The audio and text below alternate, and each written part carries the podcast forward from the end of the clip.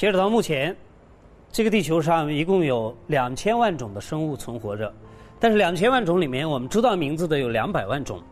呃，两百万种对于我们来讲，当然太庞大了，我们也不可能一一的都认全。但问题是，这两百万种是怎么样被命名的呢？科学家在给它们取名字的时候有什么法则没有？比如说，我们为什么把一样东西叫做猪，把另外的一样东西叫做玫瑰呢？这里头有什么法则没有？我今天跟大家介绍一本书，是刘素的《植物名字的故事》。刘素这个作者呢，就是前天我们介绍的丹尼尔《植物知道生命答案》那本书的中文版的翻译者。那么刘素在北大念的历史学的硕士，啊，后来念了生物学的博士，现在是中科院植物研究所的一个博士后，出生在八二年，非常年轻的一个科普作家。呃，那么他这本书呢，就介绍的是植物命名的一些故事。啊，比如说我们举一个例子吧。呃，我们为什么把一样东西叫做玫瑰呢？比如说我们在情人节的时候要送女朋友玫瑰花，呃，可是玫瑰这个词语什么时候来代表植物的呢？呃，原来，呃，最早的时候啊，玫瑰它是代表玉石的。你会发现这两个字的偏旁部首都是王字旁，所以它是代表玉石，它根本不是指植物。到非常晚近的时候才代表植物，但是刘苏在这边告诉我们。我们今天在花店里面买到的所谓的玫瑰，几乎全都是月季。那么这中间发生了什么？哦，为什么我们把月季叫做玫瑰？呃，结果他告诉我们，这是因为翻译的问题。什么原因呢？呃，就是我们中国人啊，把玫瑰啊、什么月季啊、蔷薇啊这些蔷薇属的植物呢，通通的呃分开来。西方人他分的没有这么细，只有一个蔷薇属的概念。翻译成英语或者法语呢，就只有一个词是 rose。呃，结果到了新文化运动的时候呢，我们的这些前辈的文人们从西方的文学著作当中翻译过来的时候，当然也就没有心思或者没有那么多的精力去细分什么蔷薇、什么月季、什么玫瑰，通通呢只翻译成一个词语，叫做玫瑰。所以直到今天呢，我们造成一个极大的误会，我们把月季当作玫瑰，我们呃再也不是送人玫瑰手有余香了，也许是我们送人月季手有余香。呃，所以给一样东西啊取一个名字本身就非常的有意思了。还比如说，我们举一个例子，就是在中药里面有一味药叫做远志。远志这个词一听就非常高大上，对不对？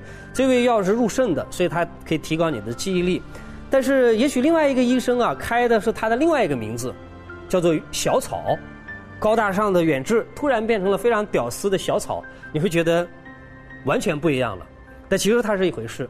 在这本书当中啊，类似这样的故事是非常多的，呃，那么我们还可以举一个例子，比如说我在前年的时候啊，碰到一个朋友，他给我推荐一种茶叶，我比较喜欢喝茶嘛，他说高山雪菊太神奇了，特别好，这种这种植物啊，只生长在西藏跟新疆的天山上面，其他地方都没有的，所以他喝了之后，对对你的身体一定是非常有帮助的。我听了这样神乎其神的介绍之外。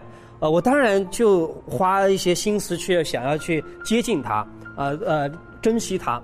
结果呢，我一直小心翼翼的喝它，万般舍不得的喝它。直到我看到这本书，我简直觉得受到了侮辱哎！原来，所谓的高山雪菊啊，是一个商业行为。那个叫做高山雪菊的植物，其实就是全世界任何一个地方都可以栽培成功的，叫做两色金鸡菊。这种植物啊，到处可以有。呃，它当年呢从西方传到中国来，刚传到中国的时候，我们把它当做一个有害的植物，因为它繁衍非常快，呃，以至于会影响到我们的农作物的生长，在全国各个城市里面都可以栽培成功。结果因为商业炒作，换成另外一个名字的时候，高山雪菊听上去多好啊，然后我们就小心翼翼的喝它，舍不得的喝它，然后呃把它藏起来，好朋友都舍不得给啊。结果我们发现没文化真的是可怕哎，还比如说反过来。有另外一种情况，就是他本来说的是不同的事情，可是他用一个名字，比如说菩提树吧。菩提树本来是印度的一种植物，是当年呃释迦牟尼在这种树下证悟成道，所以我们把它叫做菩提树。菩提两个字的意思是智慧嘛。但是这是一种热带的植物，它可以在广州或者广西把它栽培成功。可是往北走怎么办？到了长江流域，这个时候啊。呃，通常情况下，寺庙会用另外一种植物来代替菩提树，名字是一样的，可是植物已经不一样了。这个时候叫无患子树。呃，我更往北走，到了黄河流域的时候，用起了银杏来充当菩提树。但是再往北走，呃，假设到了青海这样的高寒地区的时候，我们也需要一个菩提树来代表智慧，怎么办呢？这时候银杏解决不了问题，于是乎找来了豹马丁香来顶替菩提树。呃，所以这个时候你会发现，同样一个名字底下其实可以有非常多的不同的东西，也可以有不同的文化的。这本书最好玩的地方，我就觉得在于它不但是在讲植物的故事，而且它是讲一段历史。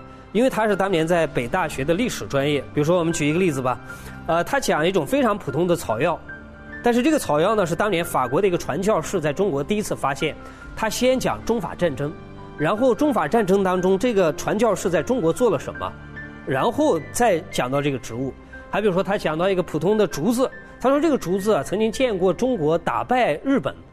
呃，然后他就讲一段抗日战争当中的故事，所以这本书呢，你不但可以把它当做一个科普书来读，你也可以把它当做一个历史的，尤其是近代史，它讲到非常多的近代的历史，近代史的一个入门的书籍来看，啊，或者说假设你对历史以及文化没那么感兴趣的话，你一定会对常识有兴趣。下一次你再碰到女朋友的时候，尽量的送她玫瑰而不是乐器，或者说。